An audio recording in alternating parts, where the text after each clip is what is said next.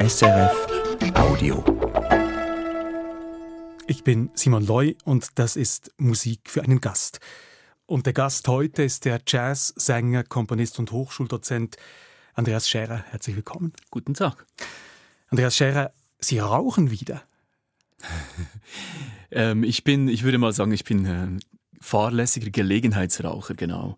Ich habe ähm, in meinen späten Teenagerjahren ähm, geraucht bis in meine späten 20er Jahre und dann eigentlich dem Rauchen abgesagt und erlaube mir nun ab und zu, wenn ich auf Tournee bin, äh, eine Zigarette zu rauchen nach dem Konzert. Ja. Also so eine Genusszigarette ist das jetzt? Eine Genusszigarette, genau. Und dann aber auch manchmal, ähm, wenn ich komponiere, wenn ich Songs schreibe, wenn ich Texte schreibe, ist das etwas, das, das ich genieße. Geht das mit der Stimme?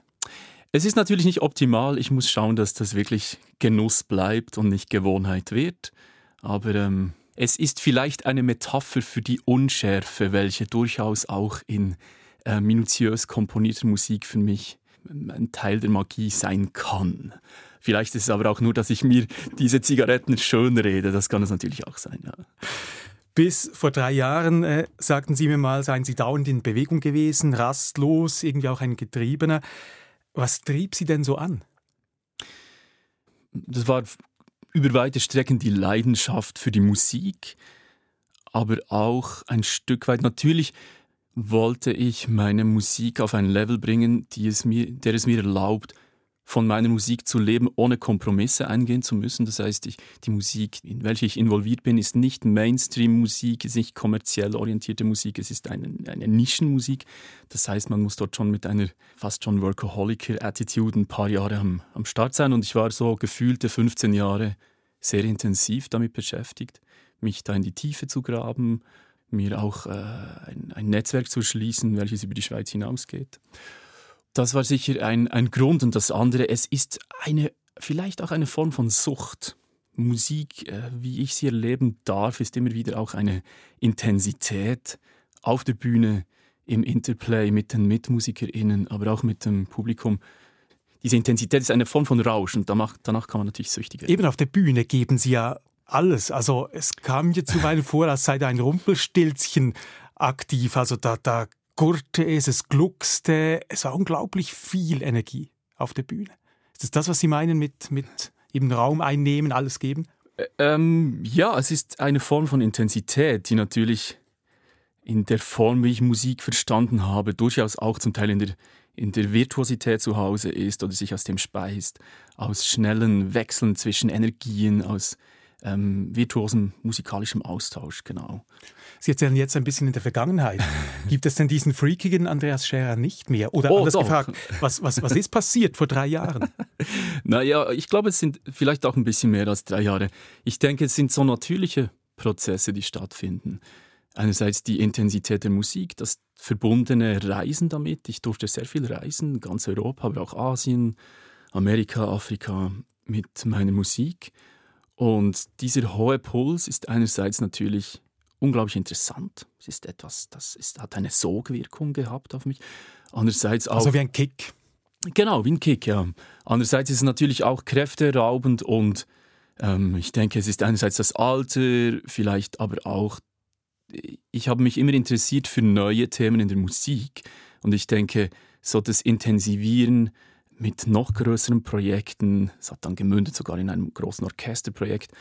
Das, das ist eine Richtung und ich denke, bei mir ist dann der Wunsch entstanden in den letzten Jahren, mehr auch noch in eine andere Richtung zu forschen, mehr in die Temporeduktion und weniger äh, in die Geschwindigkeit, mehr in die Tiefe zu graben in der Musik. Also jahrelang Vollgas und dann plötzlich innehalten, reduzierter sein, auch auf der Bühne reduzierter. Sie sind jetzt 46 Jahre alt, das tönt irgendwie nach klassischer Midlife-Crisis. Ähm, ich denke, wir haben ja das Bedürfnis, Dinge zu etikettieren. Und das und, ist ein Etikett. Und Etikett, Midlife-Crisis, das kann man natürlich anwenden auf, auf, sagen wir mal, auf Richtungsänderungen, die nach 40 stattfinden. Für mich hat es sich nicht ähm, nach einer Midlife-Crisis angefühlt, in dem Sinn, dass ähm, so wie ich Midlife Crisis verstehe, geht es auch darum, dass man sich gegen das Älterwerden sträubt oder Mühe hat mit dem. Und ich habe das eher gegenteilig erlebt, dass eigentlich dieses Älterwerden einen Reiz auf mich äh, ausübt. Und ich, es ist wie ein, wie ein Klang, wenn man jetzt in Musik denkt. Ein neues Lied, welches ruft und weniger eine Bedrohung und mehr eine Einladung ist. Ja. Und wie tönt das? Ähm, das tönt ruhiger, ich komponiere ruhigere Musik, vielleicht auch in einfacheren Strukturen. Ich habe weniger Angst vor der Einfachheit. Für mich war lange Einfachheit in der Musik fast eine Art Verrat. Wir hatten mal zum Witz in, in einem Projekt von mir, Hildegard Land Fliegen, das ist so meine Kernband oder war das lange, haben wir das so weit getrieben, dass wir gesagt haben, was ist eigentlich der, der am weitesten verbreitete Mainstream? Das ist das Atmen, weil atmen tun wir alle. Das heißt eigentlich, wenn wir uns konsequent vom Mainstream lösen möchten, dann müssten wir Photosynthese betreiben als Mensch. Und wir haben dann ein Stück äh, komponiert, das hieß der Photosynthesenmann. Das ist also der, das, die Antithese zum Mainstream. Das ist ein Mensch, der hat sich so weit vom Mainstream entfernt, dass er über Photosynthese funktioniert.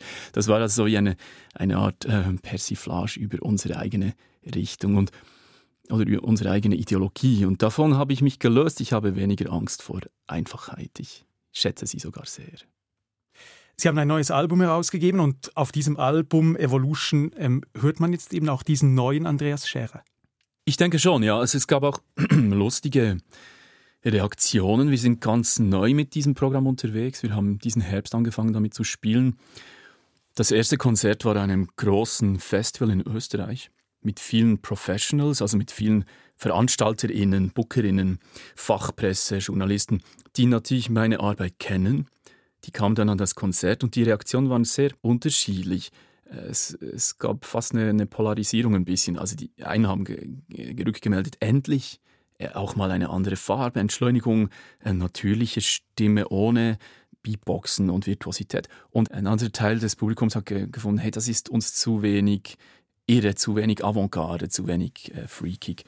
Ich glaube, es ist immer so, wenn man als Künstler, Künstlerin eine Richtungsänderung macht, dass man neue Ohren findet und alte Ohren vielleicht verliert. Und das findet vielleicht auch statt und das darf es auch. Pristine Dawn haben Sie mitgebracht. Warum das? Ich habe mir für diese Sendung Stücke ausgewählt, welche nicht zwingend für mich als Musiker im Sinne von Komponist oder äh, Performer eine Rolle spielen, sondern mehr als Mensch. Und das ist für mich eigentlich wahrscheinlich das simpelste Stück, das ich je aufgenommen habe.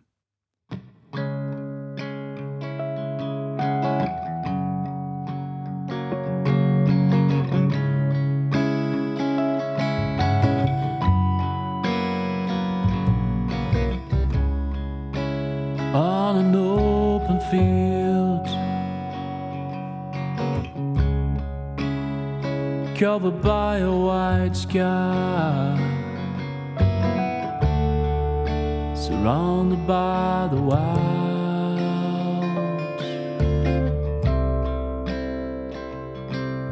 You're breathing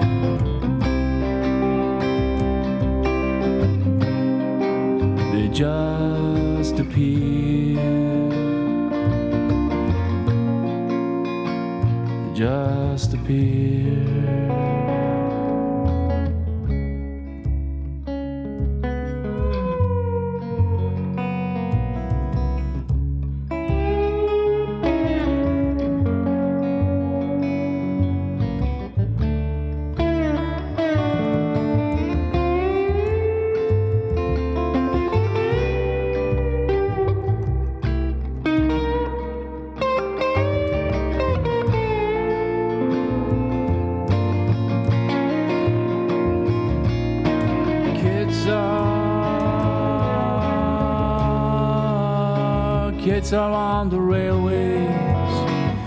They stopped all running trains. Our bodies moved in nature's purest, peaceful palm. Oh, our laughter's in the awakening of a pristine dawn.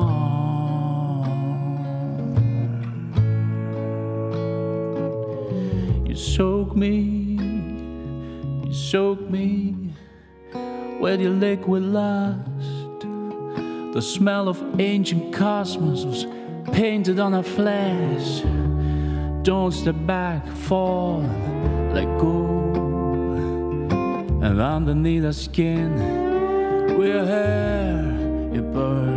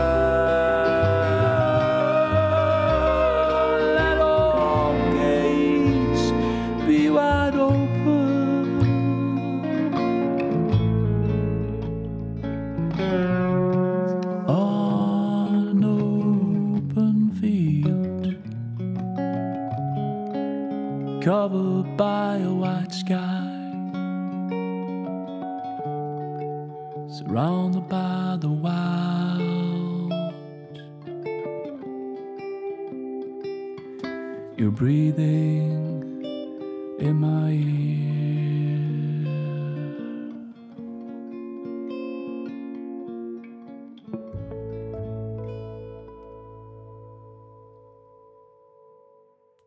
Pristine Dawn zusammen mit dem finnischen Gitarristen Kalle Kalima und dem amerikanischen Bassisten Tim Lefebvre. Zu hören auf dem neuen Album Evolution des Jazzmusikers Andreas Scherer, der heute bei mir zu Gast ist. Man hat da noch ein Blatt gehört, das Sie da gewendet haben, im Song drin. Ja, wenn man aufmerksam zuhört, dann hört man tatsächlich, es wird ein Blatt Papier gewendet. Äh, Grund ist, dass dieses Stück, das ist eigentlich spannend, wie das entstanden ist. Es gab den Text dazu, es gab die, die harmonische Struktur, also diese Akkordfolge, die ich auf der Gitarre zu Hause geschrieben habe.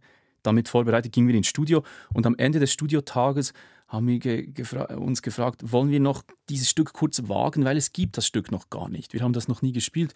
Wir nehmen mal so einen Take auf und schauen, wie sich das anfühlt. Und die Melodie, die gab es nicht äh, zu diesem Stück, die ist hier wirklich, das ist frei improvisiert. Also das, das Stück ist quasi entstanden im Studio und das ist der First Take. Wir haben das einmal aufgenommen, dann nie mehr. Und das sind so diese Momente, die ich in der Musik liebe. Man kann die nicht bestellen, man kann die nicht planen, manchmal passieren sie und dann ist es wirklich ein Geschenk. Aber das muss dann auch funktionieren mit den Mitmusikern. Also die müssen irgendwie das Gleiche fühlen im gleichen Moment. Genau, wir saßen auch sehr nahe zusammen im Aufnahmeraum. Ähm, heißt, man kann eben dann nicht korrigieren und wenn dann ein Blatt gewendet wird, dann ist es halt auch das Geräusch auch da. Also, ja. Sie gehören ja zu den ganz Großen Ihres Fachs. Sie haben dreimal den Echo Jazz Award bekommen, einmal 2015 und dann zweimal 2017. Ihre Konzerte, Sie haben das schon ein bisschen angetönt, äh, führten Sie durch ganz Europa, Südafrika, Kanada, China. Ich könnte die Liste jetzt noch beliebig verlängern.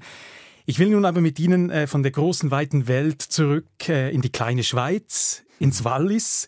Sie sind in Visp geboren, danach umgezogen nach Brick, wo Sie dann Ihre ersten Kinderjahre verbracht haben, zusammen mit Ihren Eltern. Welche Erinnerungen haben Sie an diese Walliser Zeit? Das ist noch schwierig zu sagen, weil ich weiß nicht, wie Sie das erleben, aber viele Kindheitserinnerungen ganz früher, da weiß man nicht, sind es jetzt Erinnerungen mhm. oder Erzählungen mhm, der Eltern. Aber ich kann mich an, an, an ein paar Dinge erinnern natürlich. Ich bin bis, glaube ich, bis ich vier Jahre alt war, habe ich im Wallis gelebt. Wir haben oft dann auch ähm, auf, auf welchen Alpen gehaust für einige Monate. Meine Mutter war damals Schafhirtin, ich bin da mit ihr rumgezogen. Eine Erinnerung, die ich habe, war in der Wohnung, wo wir damals gelebt haben, in, in Brieg. Da gab es das ehemalige Zimmer meines Onkels und da drin stand ein Plattenspieler. Und ich kann mich ganz konkret an ein Bild erinnern, nämlich auf diesem Plattenspieler dreht eine Platte in der Mitte mit einem kreisrunden Regenbogen. Und ich habe dem ewig zugeschaut und zugehört und auf dem Plattenteller lag Magical Mystery Tour von den Beatles. Das ist eigentlich meine erste konkrete musikalisch-visuelle, aber auch, auch Hörerlebnis-Erinnerung quasi. Ja. Und was hat Sie denn so fasziniert? Waren es bloß die Farben oder war es dann eben auch die Musik? Ich glaube, es war eine Mischung davon also ich meine, ich weiß das nicht mehr so genau, aber ich glaube, diese Kombination, etwas, das sich bewegt, das dreht, diese Regenbogen, das ist ja fast wie hypnotisch. Und dann diese Musik, das ist ein ziemlich psychedelisches Album. Ich habe das jetzt auch vor dieser Sendung wieder mal gehört. A Magical Mystery Tour, ähm, ziemlich experimentell auch über weite Strecken. Und wenn ich jetzt so zurückdenke, das ist meine erste musikalische Erinnerung, da war ich vielleicht dreieinhalb Jahre alt. Und es ist auch eine Art, ein Versprechen, Magical Mystery Tour. Das ist das Leben, eine magische, mysteriöse Reise. Also ein Song, der quasi zum Soundtrack Ihres Lebens wurde. Genau, das könnte man so sagen.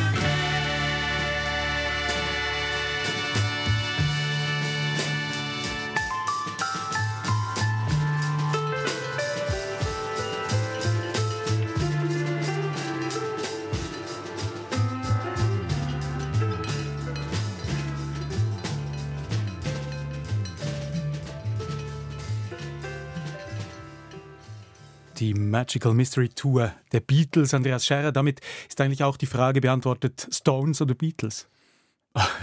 Ich sehe das nicht so. Ähm, ich, ich, glaube, Stones und Beatles ist es bei mir, war es zumindest eher. Ja. Diese, diese Tour hatte ja äh, Fernsehpremiere 1967 und dann wurde sie so richtig äh, zerrissen von den Kritikerinnen und Kritikern, auch von der Presse. Und das interessiert mich schon noch so, was haben Sie eigentlich für eine Beziehung zu Musikkritikerinnen und Kritikern? Hm, das ist, ist natürlich eine, wie soll ich sagen, das ist auf jeden Fall etwas, das ich sehr schätze, wenn sich Leute mit der Musik von einem auseinandersetzen. Und das ist ja eine Form von Resonanz. Auch eine Form, die sich, die einem ermutigen kann, aber manchmal auch herausfordern kann. Zum Beispiel gerade zu Beginn, wo ich so die ersten professionelleren Tourneen gespielt habe, habe. Da hatte ich dieses eine Projekt Hildegard Fliegen, welches so eine Art komplexe, avantgardistische Arrangement, Arrangements mit äh, Humor, mit äh, absurden Texten kombinierte mit einer ziemlich wilden Bühnenshow. Und da gab es natürlich dann schon eher die puristischeren Jazzkritiker, die geschrieben haben, der gute Laune-Clown Scherer mit seiner Spaßtruppe. Das hat mich sehr verletzt damals. Und natürlich fragt man sich dann auch, will ich meinen Kurs äh, korrigieren? Will ich meine, ja, mein, will ich gefallen letztlich? Genau. Oder ähm, ziehe ich das durch? Und letztendlich äh, müssen ja nicht alle Leute alles verstehen oder alles gutheißen, was man tut.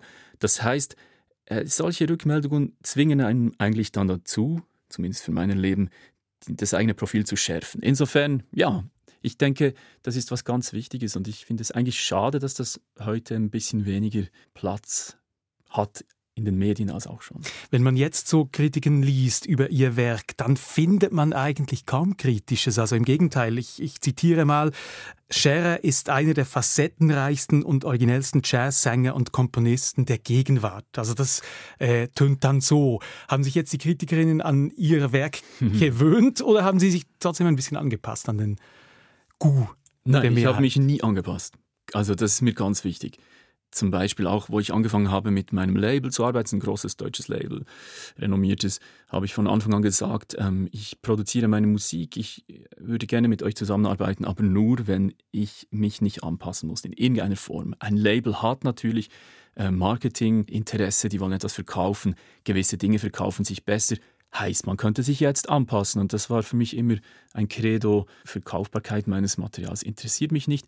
Authentizität, glaube ich, ist längerfristig das, was einen langen Atem hat. Kurz, kurz mal verkaufbar sein ist eines, längerfristig ehrlich und mit sich im Reinen bleiben ist was anderes. Aber finanziell ist natürlich nicht so interessant, wenn man, wenn man die Nische bedient. Auf jeden Fall, ja klar. Also das ist natürlich nicht Musik, mit der man reich wird und sich dann die, die nächste Yacht finanziert in Nizza. Ich habe ein ähm, Gummiboot, mit dem ich ab und zu die Aare runterfahre, aber ich bin glücklich damit. Wir waren vorhin im Wallis, wo Sie die ersten Jahre Ihres Lebens verbracht haben. Danach äh, zogen Ihre Eltern mit Ihnen kurz nach Solothurn und danach für längere Zeit ins Emmental, mhm. in einen Weiler. Und zwar äh, hieß der Schoneck ja, genau. bei Somiswald, also wirklich tiefes, tiefes Emmental. Mhm. Und dort bewirtschafteten ihre Eltern ja einen Biobauernhof. Sie waren damals zehnjährig. Halfen Sie so ähm, richtig mit beim Bauen? Oh ja. melken? Ähm, ich habe das sehr, sehr gemocht. Ich habe jeweils den, ja, glaube ich, so ein bisschen im Stall für die Kühe geschaut. Ich habe ihren Mist äh, weggeputzt. Ich habe auch melken gelernt. Ich habe dann Jahre später, zehn Jahre oder mehr später in Brasilien eine Weile auf einem Bauernhof gearbeitet und gemerkt, dass ich das immer noch kann, das Melken. Ähm, mir hat es sehr Freude bereitet. Und haben Sie auch gesungen zu Ihrer Zeit bereits? Ich habe immer gesungen. Ich habe schon als kleiner Knopf gesungen. Das war für mich so wie eine Art, eine Blase, eine Klangblase, die ich selber generiere, in die ich mich versenken kann, wenn ich für mich sein will oder wenn mir die Welt zu viel wird. Können Sie das noch hervorholen? Wie tönte das, als Sie so experimentieren? Ja, ich habe oft ähm, sehr rhythmisch gesungen. Ich weiß zum Beispiel noch das Badezimmer meiner Tante.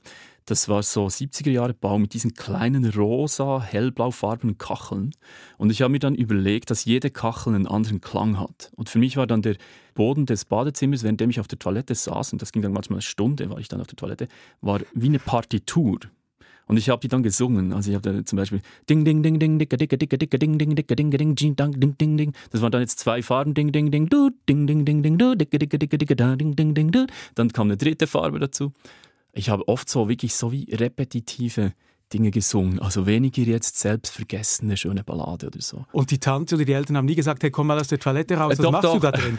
Auf jeden Fall. Oder ähm, es, es, war dann oft auch, ich habe früh angefangen mit Beatboxen und dann stundenlang einfach Beats gemacht und es hieß dann schon auch immer wieder mal, hey, jetzt essen wir. Ich saß am Mittagstisch, ich habe weiter gegroovt und die fanden dann, hey, einfach kurz eine Pause, du darfst dann wieder. Und es war, glaube ich, auch sehr anstrengend für mein Umfeld manchmal. Also ein kleiner Freak, positiv. Ja, ich glaube schon, ein bisschen Freak. Aber die haben das nie gewertet oder negativ gewertet und haben mich machen lassen. Dafür bin ich auch sehr dankbar. Ja. Und jetzt ist dieser experimentierfreudige kleine Freak wieder mhm. positiv. In diesem Emmental, in dieser SVP-Hochburg, mhm. wird dort älter, Adoleszenz. Mhm. Ich kann mir vorstellen, das war nicht so einfach, als Jugendlicher dort aufzuwachsen. Ja und nein, ich, da könnte man dazu eine ganze Sendung machen wahrscheinlich. Ich habe mich das auch schon gefragt. Ich bin dann auf jeden Fall mit 15, hatte ich den Drang, ja, umzuziehen oder wegzuziehen von dort. Aber im Rückblick, ich glaube auch, dass es mich gezwungen hat, zu mir zu stehen, weil ich habe gemerkt, dass ähm, ich kann mich gut erinnern, Armeeabschaffungsinitiative 89. Damals habe ich lauthals natürlich für diese Initiative äh, plädiert auf dem Pausenhof und bin dann auch ein paar Mal äh, dafür im Gebüsch gelandet oder man hat mich in den Brunnen geworfen oder äh, äh auch mal verprügelt, jetzt nicht äh, spitalreif, aber schon. Äh, ich musste dafür einstehen und ich war eigentlich immer stolz auf meine Meinung, auch wenn ich wusste, dass ich damit alleine bin. Und ich glaube, das, das ist eigentlich was Gutes. Es hat mich gelehrt, so zu meinen Werten zu stehen. Und Sie hörten viel Pink Floyd? Sehr viel Pink Floyd, ja. Ich hatte so die Plattensammlung meiner Eltern. Ähm, ich habe das gehört und Radio, das war's. Ähm, Internet war noch weiter flur nichts zu sehen davon. Und Pink Floyd, das war für mich äh, so die Musik.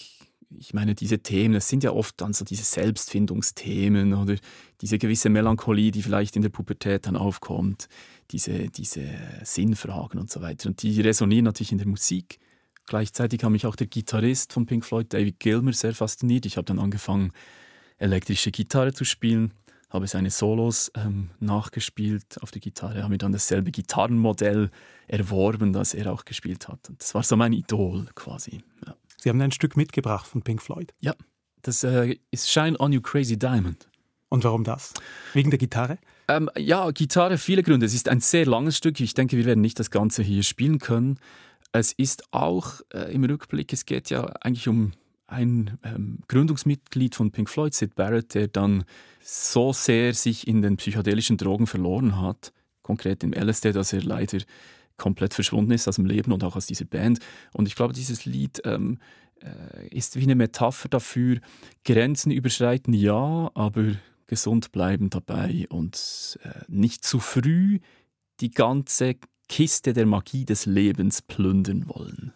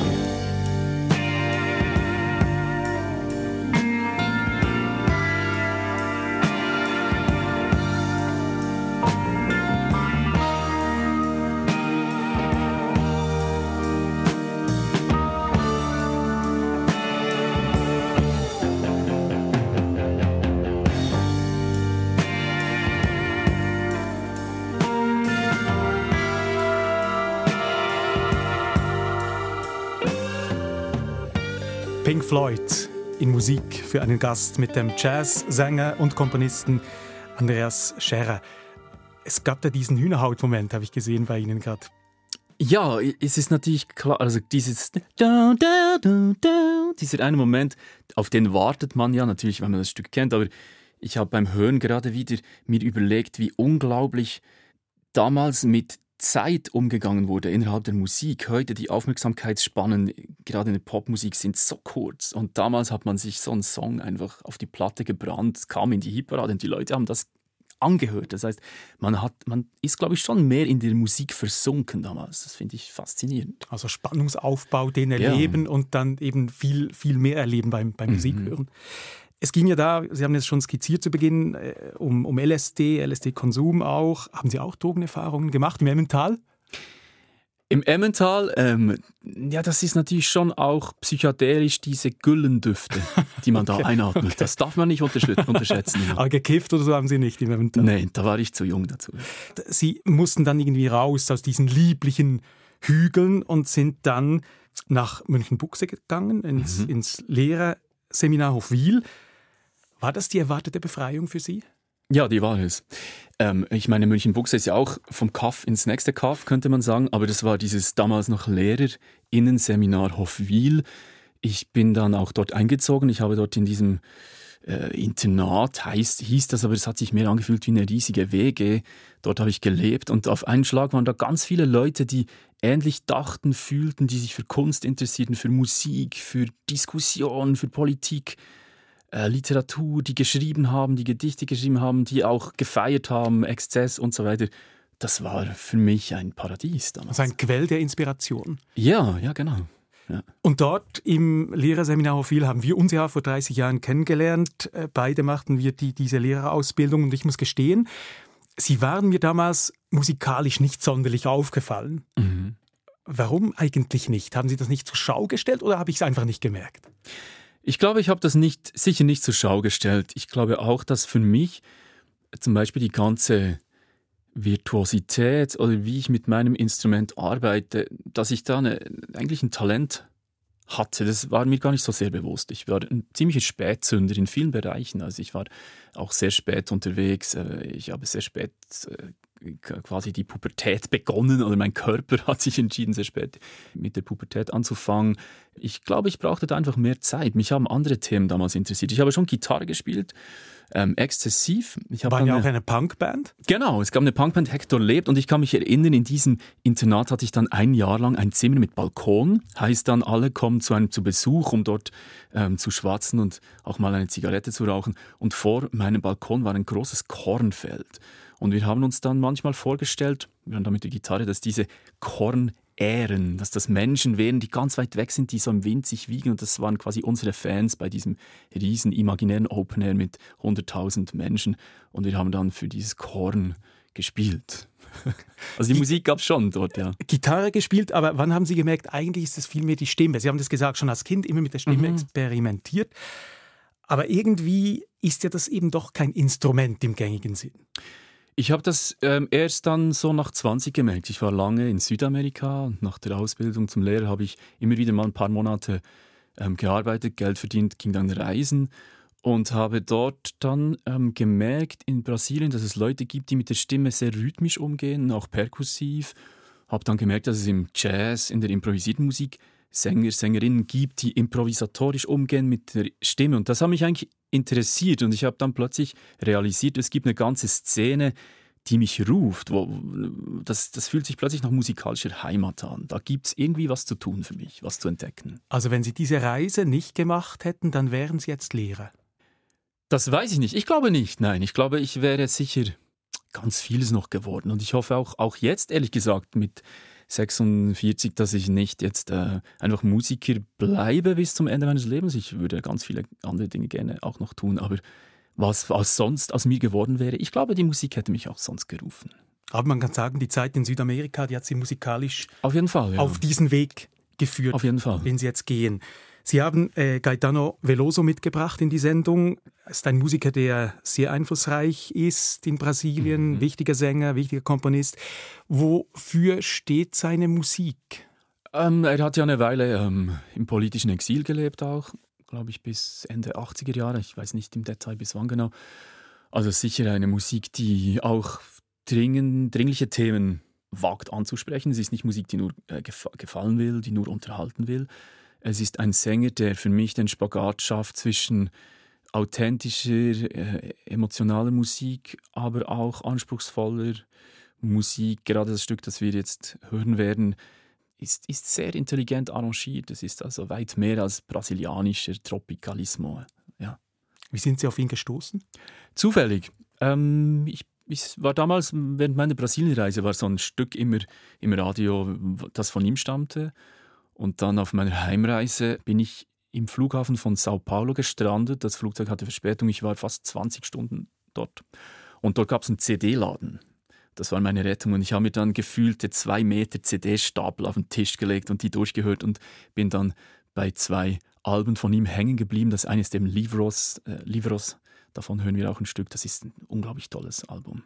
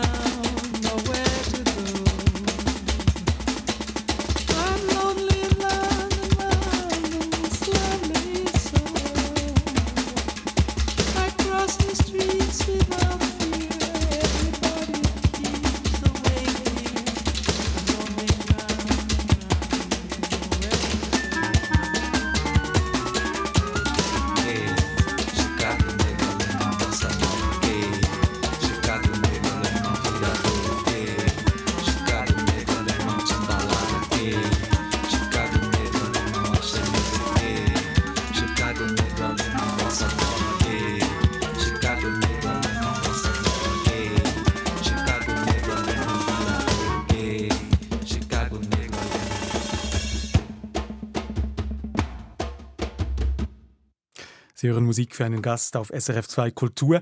Andreas Scherer ist da, ehemaliger Lehrer, Jazzsänger, Komponist, Hochschuldozent, dann Vater zwei Kinder im Teenageralter, Partner. Was möchten Sie noch ergänzen? Ich glaube, das, das reicht schon. Eben. Und dann wurden Sie Musiker in Bern an der Hochschule für Jazz. Da gibt es ja diese Schmonzette von der Aufnahmeprüfung. Als Sie ein Jurymitglied ein bisschen überforderten mit Ihrer Art. Das war vor 23 Jahren. Was, was war Sehr, da genau? Sie haben da recherchiert. Tief in meinen Fischen recherchiert. Beim Austritt aus der Hochschule, also als man das Diplom bekam, da bekam man auch so eine Art wie das Dossier von all dem Kram, dann, den man hat, all den Prüfungen, die man da geschrieben hat und so. Und da gab es dann auch ähm, das Rückmeldeformular der Jury der Aufnahmeprüfung. Und da hat ein äh, Jurymitglied geschrieben, das gehört nicht an eine Musikhochschule, das gehört in Zirkus. Was haben Sie denn gemacht? Das war so eine Art, ich glaube, ich habe so ein Mundtrompeten-Solo gespielt. Ja. Also das war nicht Jazz-Hochschule, das war was ganz anderes. Aus Ihrer Sicht, aus der Sicht der Jury? Aus diesem einen Jurymitglied, okay. genau. Okay. Ja. Sie, Sie, kamen also vom Punk, Sie haben das skizziert, wie Sie da vor den Feldern gesungen haben im, im Seminarhof Wiel, zum Jazz. Mhm. Wieso Jazz? Ähm, ich liebe die Freiheit in dieser Musik. Für mich ist Jazz nicht ein Stil, sondern eine Haltung gegenüber dem Leben eigentlich eher. Was mich daran besonders fasziniert, ist, dass im Jazz man sich mit dem Moment verbindet. Das heißt mit den Mitmusikerinnen auf der Bühne, aber auch mit dem Publikum, mit der Inspiration. Man wagt, äh, Musik zu spielen, die noch nicht vorgedacht ist. Also die Vision dieser Musik entsteht in dem Moment, wo sie stattfindet. Und dieses, dieses Gegenwärtige in der Musik, das, das fasziniert mich. Aber war denn Jazz nicht vor allem Jazz Standards an der Hochschule? Das war es damals noch. Ähm, ich arbeite jetzt selber an der Hochschule, es hat sich sehr stark geändert. Damals war das schon, man hat sich vor allem mit dem Standardrepertoire auseinandergesetzt. Aber das Schöne ist ja, dass man auch innerhalb dieser relativ starren Formen sehr viele Regeln brechen kann. Das ist eigentlich ein sehr reizvoller Prozess. Aber ich habe dann schon ziemlich bald gemerkt, dass ich meine eigene Musik komponieren muss, wenn ich die, die Form von Freiheit in der Musik umsetzen will, die ich höre. Das passt nicht in diese Standards. Haben Sie denn als Dozent auch die Schule verändern können? Äh, naja, das ist jetzt vielleicht ein bisschen ein, äh, wäre jetzt ein bisschen sehr gewagt, das so zu konstatieren, aber ich glaube, es ist weniger mein Anliegen, die Schule zu verändern. Es ist mehr mein Anliegen, die Schule für jede Studentin neu zu erfinden dass es gar nicht eine Form von Schule gibt, das ist sie und du musst jetzt da reinpassen, sondern du bist hier als Künstlerin vielmehr, denn als Musikerin, als Künstlerin, als Mensch, der sich über, über Kunst ausdrücken will. Das heißt, das sind Menschen, die sich entschieden haben, einen relativ mutigen Weg zu gehen, zu sich selber zu stehen, äh, eben nicht Musik zu reproduzieren auf möglichst perfekte Art und Weise, sondern in sich selber zu forschen, was, was ist mein Klang, wie klinge ich, was ist meine Vision. Und ich möchte eigentlich die Menschen begleiten und ihnen Mut machen, dass sie zu ihrem Klang stehen. Weil wenn sie es erreichen, den freizulegen und den zum Klingen zu bringen, dann ist das immer intensiv. Also die Persönlichkeit, die steht im Zentrum. Genau. Man muss die finden. Genau. Das war ja noch interessant. Das war ja auch im, im Seminar in Hofwil so. Da stand ja die Persönlichkeit im Zentrum. Mhm. Haben Sie da was mitgenommen aus dieser Zeit? Ich denke schon. Wir hatten ja auch die Möglichkeit, dort viel zu experimentieren. Ähm, wir hatten dort so Pflichtwahlfächer. Ich weiß noch, ich habe über ein halbes Jahr einen Morgen pro Woche eine Gitarre gebaut. Oder äh, über ein halbes Jahr haben wir ein Einbaum, eine Piroge aus der Steinzeit nachgebaut mit Steinzeitwerkzeugen, die wir auch selber gegossen und gebaut haben. Man hat dort wirklich abseits vom gängigen Le äh, leeren Kanon experimentiert und da durfte ich sicher viel mitnehmen, denke ich. Ja. Sie haben neben Gesang auch Komposition studiert und mit 39 ihre erste Sinfonie uraufgeführt im KKL Luzern. The Big Wig heißt das Werk, die große Perücke. Warum eigentlich? Das war so ein, eine, ein Bild, welches ich hatte. Wir haben das ja zusammen mit meinem Sextett Hildegard Fliegen realisiert. An sich könnte man sagen, schon ein Mini-Orchester. Drei Bläser, Kontrabass, Marimba, Schlagzeug, Stimme. Und wir haben uns dann, oder ich habe mir überlegt, wir stülpen diesem Mini-Orchester eine riesige Klangperücke über. Und sie vermählten Klassik mit Jazz. Kann man so sagen, wenn man will, ja. Und so tönt es. Verder kan dat is dan de brood niet onder de zapatiska. Hij zit het zo dom dat dat de pap gaat in. Dat brengt dat is dan. When things are done to a point the dear return of all the smells and sheets and colors are a reflection of your past. Must visualize behind the veiling of delusion and disguise. Rethink the notion of ideals that was once applied on you. All the modern life's plastic flavor thrills. Things that you were aiming for now vanish like a slumbering melody.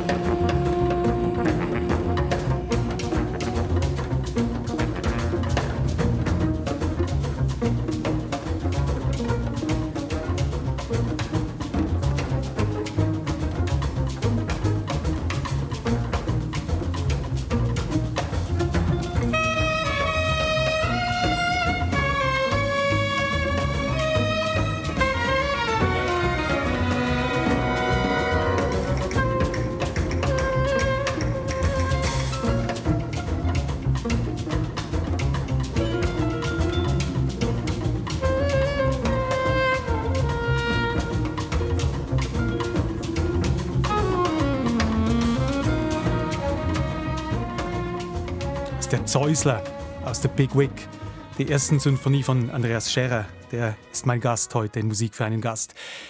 Wenn man mit 39 seine Sinfonie schreibt und die jetzt auch wieder hört, wie ist das? Ist, das, ist, ist man stolz? Ergriffen? Die jetzt zu hören ist für mich nicht mehr so emotional, weil wir waren ziemlich unterwegs mit dem Projekt. Es war jedes Mal live natürlich ein Riesenerlebnis, aber ich kann mich erinnern, diese, diese Premiere, das war natürlich schon ein Meilenstein für mich als Musiker. Und dann auch zwei Jahre später, glaube ich, haben wir dann das Werk ähm, in der Elbphilharmonie damals, der ganz praktisch brandneuen Elbphilharmonie, ähm, nochmal aufgeführt. Das sind schon so Momente, wo man sich auch nach dem Konzert kneift. Hey, ist das ein Traum? Findet das statt? Das ist, ist extraterrestrisch. Ja. Wie war denn diese Vermählung von Jazz und Klassik? Ging das gut? Das hat sehr gut funktioniert, ja es gab, es gab einen Satz im, im Konzert, der im, gänzlich improvisiert war. Und lustigerweise gab es, wir haben dann diverse Produktionen gemacht mit verschiedenen Orchestern in Frankreich, Schweiz, Deutschland. Ähm, und es gab immer ziemlich Widerstände gegenüber diesem improvisierten Satz. Und es hat dann aber lustigerweise fast meistens die intensivste Energie erzeugt auf der Bühne. Und ähm, insofern, ja, das hat, hat sich gegenseitig befruchtet, glaube ich. Ich glaube auch, weil man sich auf unbekanntes Terrain begibt als Jazzmusiker, ist man in einer anderen Form alert. Man ist, man ist wirklich so, oh, kommt das gut. Dasselbe für die Klassiker, Klassikerin. Das heißt, man hat einen Wachheitsgrad auf der Bühne, der überdurchschnittlich hoch ist, denke ich. Und um zu verstehen, wie man mit 39 eine Symphonie schreibt und dann eben, Sie haben es gesagt, in der Elbphilharmonie in Hamburg landet, müssen wir jetzt der Sacre du Printemps von Igor Strawinski hören und das wichtig dirigiert von Pierre Boulez. Er dirigiert hier das Cleveland Orchestra.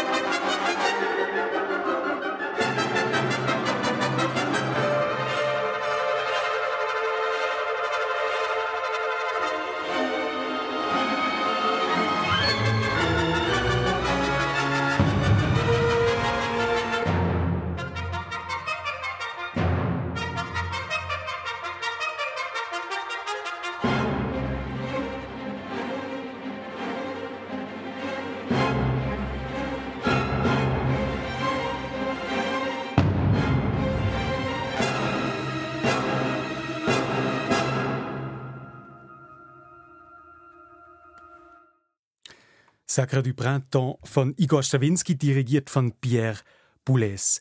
Welche Beziehung haben Sie zu diesem Dirigenten?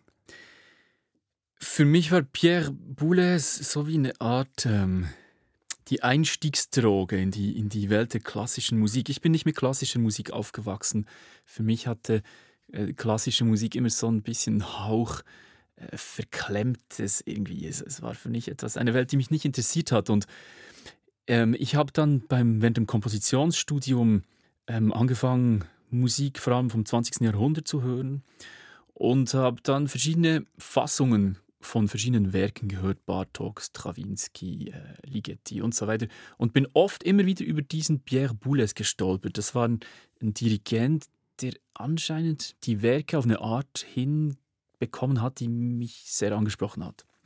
Und der war ähm, dann auch sehr, sehr lange intensiv in Zusammenarbeit mit dem Lucerne Festival, mit dem klassischen Festival und hat dort auch eine, ähm, ein eigenes Orchester kreiert, das Lucerne Festival Academy Orchestra, ein Orchester für junge, professionelle MusikerInnen, mit der Idee, dass die sich mit äh, Werken abseits der gängigen, des gängigen Repertoires auseinandersetzen. Und ich bin viel nach Luzern gepilgert, habe mir ähm, Stücke angehört und ich bin manchmal fast blind Stücke hören gegangen, die er dirigiert hat. Das hat mich einfach interessiert. Ich kann mich erinnern, ähm, Pierre Luner, Schönberg, äh, da saß ich ganz nahe hinter Pierre Boulez und es war für mich wirklich so, ich hatte das Gefühl, ich kann seine Aura spüren. Für mich war er wirklich ein großes Idol. Und dann hat ja das Schicksal dann das wirklich äh, sehr gut gemeint mit mir und letztendlich dazu geführt, dass ich 2014 eingeladen wurde, eine Komposition zu schreiben, eben für dieses von ihm gegründete Orchester. Und das war natürlich dann so eine Art, äh, zuerst einmal Schockstarre bei mir, aber dann äh, auch eine große Menge Endorphin und Adrenalin gepaart, die da durch meinen Körper flossen. Und dann machten Sie, komponierten Sie diese Sinfonie. Genau. The Big Wig. Ja, genau. Und die schüttelt man ja nicht einfach so aus den Ärmeln. Nein, das war natürlich ein, eine, eine Mischung aus wunderschönen Prozess, aber auch, äh, ich hatte auch die, einige der angsterfülltesten Momente meines Lebens. Man hat die Verantwortung für, für fast 70 MusikerInnen. Äh, man spielt im KKL. Es war damals ein Radio-Live-Mitschnitt geplant. Auch viel Geld involviert in so eine Produktion. Und man ist eigentlich verantwortlich dafür, dass das zündet. Es war meine erste Symphonie, die ich geschrieben hatte. Ich habe davor ähm, ein bisschen Kammermusik gemacht, ein paar Streichquartette geschrieben, aber ich war ziemlich ein Greenhorn. Und ähm, ja, ich war dann vier Monate, habe ich mich praktisch weggesperrt in Kabäuschen, das geschrieben. Da könnte ich jetzt viel dazu erzählen, das würde aber den Rahmen sprengen. Aber ich möchte einfach etwas erwähnen, das für mich ganz besonders war, nämlich ich habe mich dann irgendwann gefühlt wie ein Architekt der ein Haus plant. Ich plane dieses Riesenkonstrukt, was weiß ich, zig Seiten, Riesenseiten A3, so vollgeschrieben mit Tönen.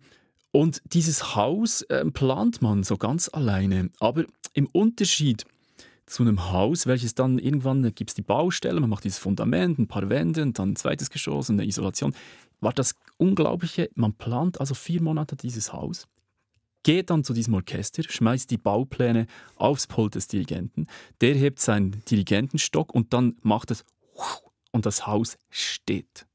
Von einer Sekunde auf die andere steht dieses mehrstöckige Haus mit all seinen Tapeten, Fenstern, äh, Kaminen, Dachziegeltürmen und so weiter. Das, das war unglaublich, dieses Erlebnis.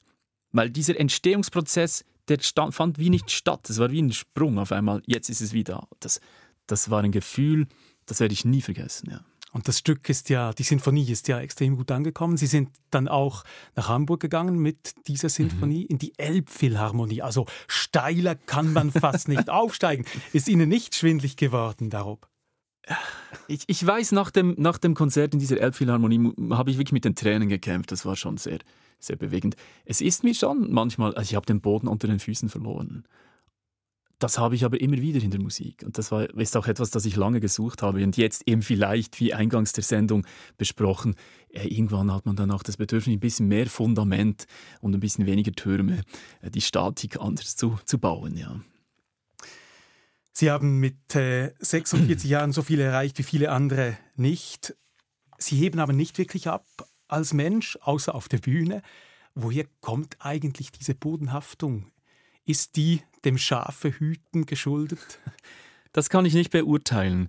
Ich glaube einfach, gerade in Momenten, wenn so unglaubliche Dinge passieren, äh, war es für mich immer im Zentrum, dass ich eigentlich mich eher als eine Art Vermittler zwischen der Musik und den Menschen verstehe. Es, es gibt dann schon diese Momente, wo das Ego, muss ich schon sagen, anklopft und sagt, hey, unglaublich. Und jetzt bist du hier in deinem Backstage mit dem weißen Ledersofa in der Elbphilharmonie mit deinem Steinway frisch gestimmten Flügel in mit deinem privaten Badezimmer und der Champagner steht da und ja, du bist du bist es jetzt, weißt du. Und dann gibt es schon dort so den Moment, wo das Ego kommt und, und Platz einfordert und da kann ich nicht sagen, dass ich nicht ab und zu mal wirklich so eine Stunde, zwei äh, dann auch wirklich diesem Ego Raum gegeben habe, aber wirklich glaube ich nie mehr als so einen kurzen Moment, weil ich finde, Musik ist für mich eine heilige Sprache und die Heiligkeit, die, die besteht auch darin, dass man selber sich als Person nicht ins Zentrum stellt, sondern die Musik. Ein fast Schlusswort. Etwas, was ich vielleicht dazu schon auch sagen muss. Ich glaube, ein Teil der Bodenhaftung kommt auch von diesen irdischen Dingen, ganz alltäglichen Dingen, die man ja auch im Leben hat. meine beiden Kinder, ähm, dem will ich wirklich wirklich viel Raum auch geben in meinem Leben und das ist, das sind dann Themen gemeinsam für eine Gymnasiumprüfung lernen oder äh, irgendwelche Sorgen äh, gemeinsam thematisieren, äh, die Küche abwaschen, äh, zum tausendsten Mal den Boden fegen, weil äh, gewisse Leute immer noch besondere Esskulturen praktizieren am Tisch und so weiter. Und das holt einem natürlich auch auf den Boden. Das ist vielleicht auch wichtig. Oder gemeinsam Mainstream-Musik hören. Ja, ja, auch das. Sie haben Olivia Rodrigo mitgebracht, 20-jährig aus den USA, Sängerin, Schauspielerin und Grammy bestückt und nicht ihre Lieblingsmusik eigentlich? Eigentlich. Ich habe irgendwann gemerkt, dass ich mit meinem ganzen abgehobenen Musikkram den Kontakt zu der Musik meiner Kinder verliere. Und wenn sie mit ihrer Musik kommen, habe ich dann manchmal so ein bisschen die Nase gerümpft. Naja, das ist halt ein bisschen sehr cheesy oder sehr simpel oder sehr poppig. Und irgendwann gemerkt, dass das verletzt ist. Das ist nicht okay. Ich will mich auch mit der Musik auseinandersetzen. Wir waren dann jetzt dieses Jahr zusammen im Urlaub auf Sizilien, haben gesagt, wir machen eine Playliste für die Reise und jeder von uns steuert immer einen Song bei, sodass jeder ein Drittel von dieser Playliste kuratiert. Und da war dieses Stück dabei. Wir sind mit der Mietkarre über Sizilien gefetzt und der Song lief volle Kanne im Auto und wir haben mitgesungen. Das war das ist eine wunderschöne Erinnerung für mich. Andreas Scherer, danke, dass Sie heute mein Gast waren. Es war mir eine Freude. Danke.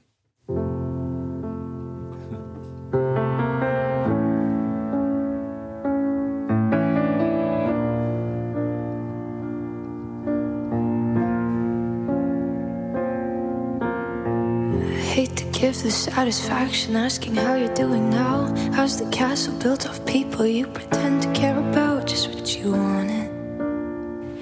Look at you, cool guy, got it.